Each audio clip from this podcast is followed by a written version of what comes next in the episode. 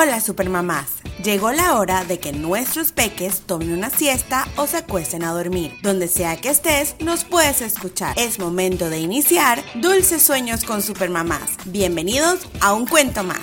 Hola, soy Teacher Marianne, la lead teacher detrás de Soy Tutora. Es un emprendimiento educativo donde trabajamos con niños desde los 18 meses hasta los 7 años y sus padres. Hoy leeremos Sinbad Editorial Servilibros. Había en Bagdad un humilde y viejo recadero que apenas ganaba para comer. Un día se paró a descansar junto a un palacio y se puso a pensar en voz alta. Unos tantos y otros tan poco. Al instante salió un criado del interior del palacio.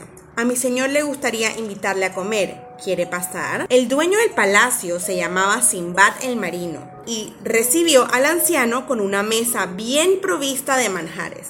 Come y bebe cuanto quieras, dijo Simbad, como si estuvieras en tu propia casa. El recadero así lo hizo. He escuchado las palabras que decías en la calle, le dijo Simbad, y me gustaría contarte mi historia. Yo heredé una gran fortuna, pero la gasté en diversiones. Entonces decidí embarcar rumbo a la India y hacerme mercader. Yo era entonces muy joven y no tenía ninguna experiencia en la vida. Un día avistamos un pequeño islote en medio del océano y decidimos desembarcar.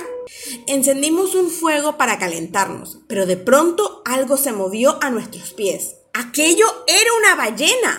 El animal dio un tremendo coletazo y nos echó a todos al mar. Pude asirme a un madero y las olas me arrastraron. Cuando ya estaba a punto de morir de sed, tuve la fortuna de que el mar me arrojara en una playa. Me hallaba en una isla desierta. Allí vi un enorme huevo, pero al acercarme, un gran ave bajó del cielo.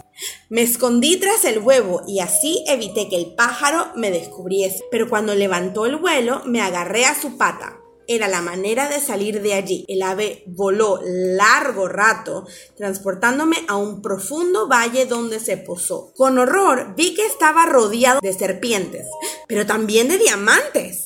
¿Cómo iba a salir de allí? Desde arriba, unos hombres arrojaban trozos de carne. Los diamantes se pegaban a ellos y las águilas lo tomaban. Así, los hombres se apoderaban de los diamantes sin enfrentarse a las serpientes.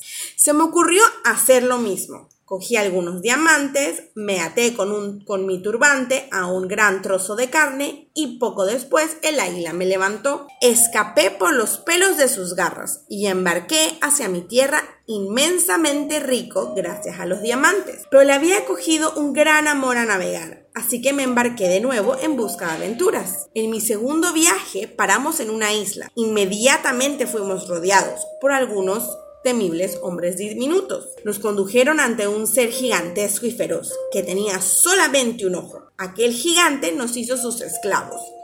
Era necesario escapar de allí. Una noche, mientras dormía, pusimos a calentar una barra de hierro.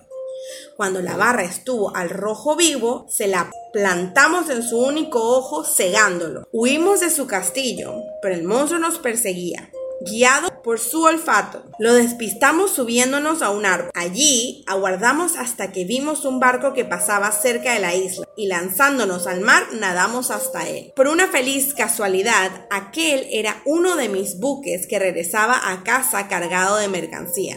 En mi tercera travesía también tuve mala suerte. Al poco de zarpar, naufragamos. Menos mal que había cerca una isla. Sus pobladores nos dieron de comer unas extrañas hierbas que yo no probé. Eso me salvó. Mis compañeros perdieron la razón. Yo pude huir y encontré a unos hombres que me permitieron embarcar con ellos rumbo a su país, Persia. Conocí al rey de Persia y le narré mis aventuras. Y este, admirado, me invitó a quedarme en su corte. Al cabo de un tiempo me casé con una hermosa y rica joven que por desgracia murió pronto. Era costumbre que cuando uno de los esposos moría, el otro fuera enterrado con él junto a todas sus riquezas. El sepulcro era una profunda gruta, pero hallé una rendija, recogí las riquezas de mi esposa y huí hacia el puerto.